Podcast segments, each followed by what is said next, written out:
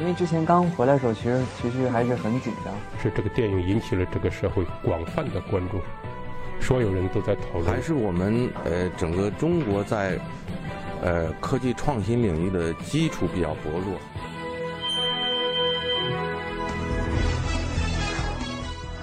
影响有影响力的人，中国新闻周刊。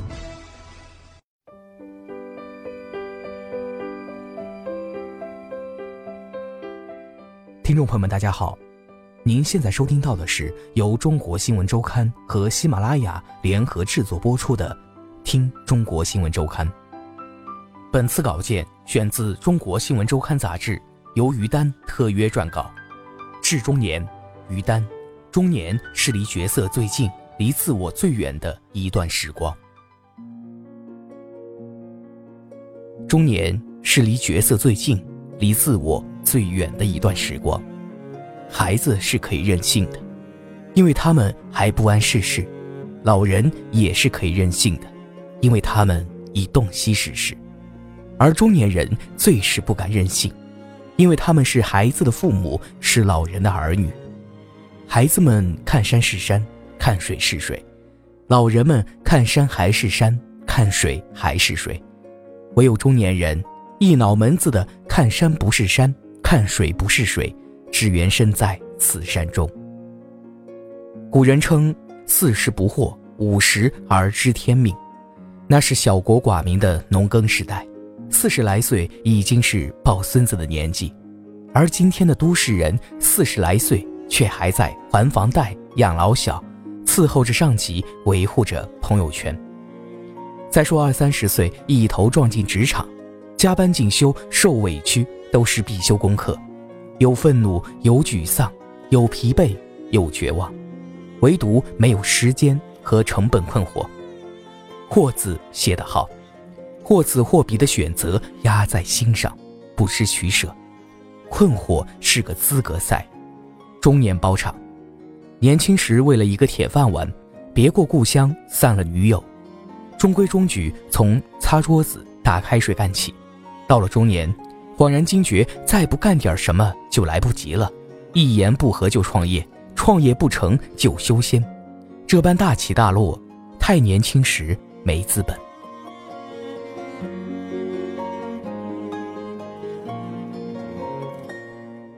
有选择这件事，在少年人看来向往不已。真到了大多数中年人手中，却像刨花生一样拽出来，一嘟噜一嘟噜都是烦恼。我认识一位素质优秀的大哥，初中毕业去兵团恢复高考时，居然跳过高中和大学，一举考上硕士。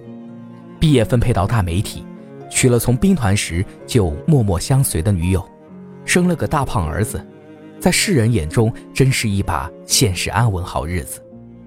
人到中年，这位果断、睿智而又倜傥潇洒的大哥，选择自己砸了铁饭碗，下海经商。用他自己的话说：“狼行天下吃肉，狗行天下吃屎。弄潮永远是赶浪头都掐尖儿的勇士。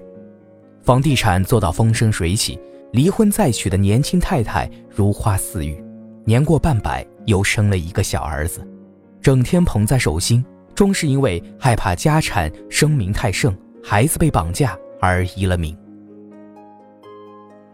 做惯了大哥的人，一下子丢了觥筹交错、鲜衣怒马，终日好山好水好寂寞。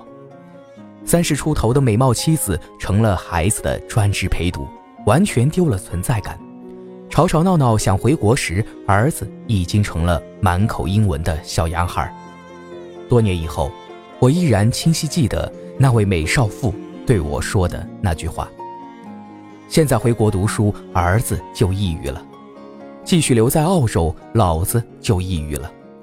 他们俩一个国内，一个国外，我就抑郁了。此言一出，他美丽的大眼睛里充满空旷的忧伤。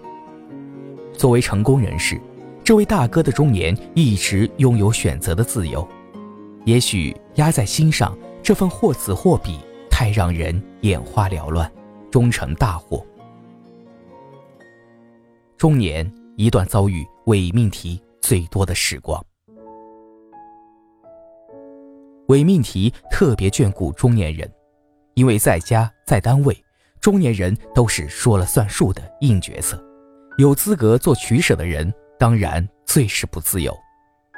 子张问辩惑，子曰：“爱之欲其生，恶之欲其死。既欲其生，又欲其死，是祸也。”这种冰火两重天的挣扎，如今尤甚。朋友圈里，今天说激烈运动才有氧，明天说动得越快死得越早；今天说生茄子减肥，明天说茄子不做熟了有害；今天说孩子哭了就抱才有安全感，明天说啼哭可以锻炼肺活量。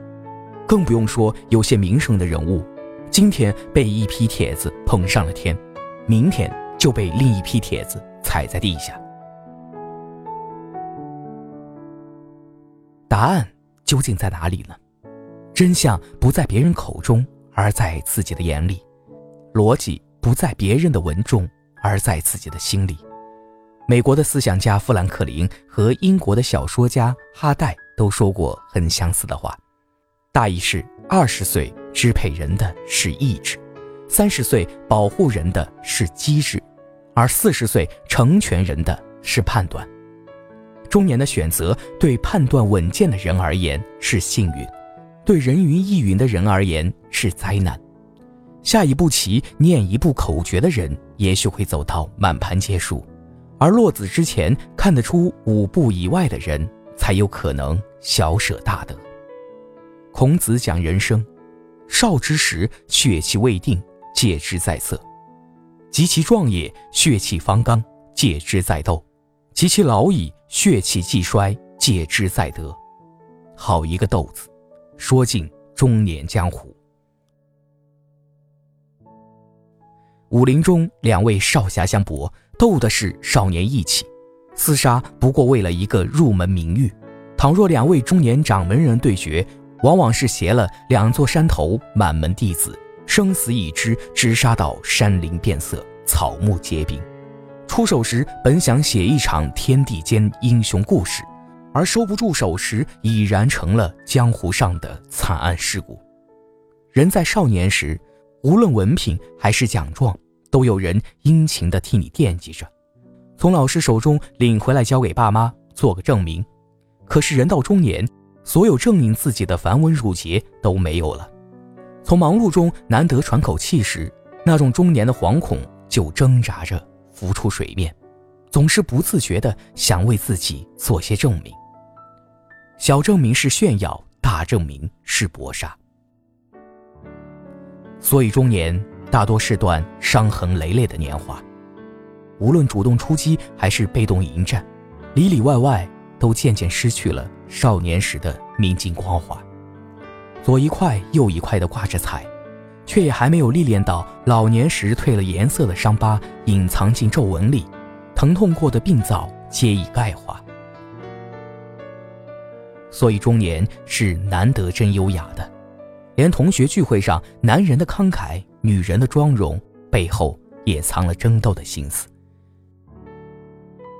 男人抢着买单时要当着当年班里的学霸，女人夸起老公孩子的时候要对着当年的班花。万一还有当年暗恋的对象灰头土脸的出现在眼前，那么这种炫耀就很有可能像打了鸡血一样，终于过分到近乎失控。中年也是难得藏拙的，中年男人爱听别人叫哥，因为那是江湖地位；中年女人爱听别人称妹，因为那是证明青春的资本。恭维男人能干和恭维女人年轻的话，技术含量并不很高。但是屡试不爽，甚至让被夸的人忘记藏拙。倘若酒桌上有人提醒拍胸脯的男人“轻诺者必寡信”，大概是会遭白眼的。倘若聚会中有人建议正被夸赞的女人领口提高些，裙摆放低些，后果更是不堪设想。尽管这都是真心的好话，但是谁说中年就一定听得进去真心好话呢？特别渴望被生活证明，这大概就是一种中年危机。到了这个年纪上，人已经可以清醒地认识到死亡的存在与不可回避性，对于衰老和死亡的恐惧，动摇了人到中年的自我意识和生命信任。一个愣怔之间，蓦然发现，了却君王天下事，赢得生前身后名，可怜白发生。把白发染成自然黑，把脂肪吸到自然美，于今都已经不是什么难事。真正难的是内心的诅咒，那就是中年人一面渴望抓住些新鲜的证明，另一方面又不自觉地被既往经验绑架。积淀在血管壁上的不只有血脂，还有习惯。我熟识的一位中年默客开着车听着广播，忽然被某一观点刺痛，竟不顾公务在身和道路拥堵。三条车道并过去，打着双闪停在应急区，只为了发一条骂得酣畅的微博。未几，直播嘉宾下了节目，看得火冒三丈，一场中年名家之间的口舌官司就此硝烟弥漫。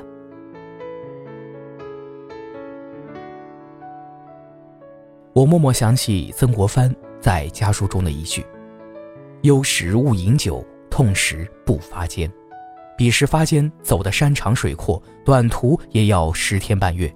如今微信、微博快到打着双闪就发射出一段盛怒，说到底是别人的角度触痛了自己的经验。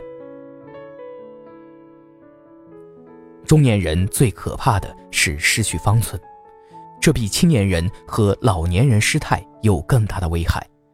中年人失去方寸的主要特征是忘记自己的年龄。一会儿要别人像对待青年那样关爱自己，一会儿又要别人像对待老年人那样尊敬自己，他永远活在中年之外的两端，偏偏不肯在自己的年龄里落脚。这是余秋雨老师在关于年龄中说的话。某个时期，某个社会，即使所有的青年人和老年人都重魔一般荒唐了，只要中年人不荒唐，事情就坏不到哪里去。而在我看来，中年人一旦着急斗气似的证明什么，就容易发了飙一样荒唐起来。五百年前，一位历经百死千难、保住风雨飘摇的江山，还被冤枉的差点丢命的官员，中年积劳成疾，临终之时只留了八个字的遗言：“此心光明，亦复何言？”这个最有资格证明自己三不朽的人，就是王阳明。放下证明与争斗，方显中年大从容。然而，放不过别人是不慈悲，放不下自己是不智慧。用整个少年时光才练就拿得起的胆识，又要用整个中年景况去学习放得下的本事。中年果然是修行。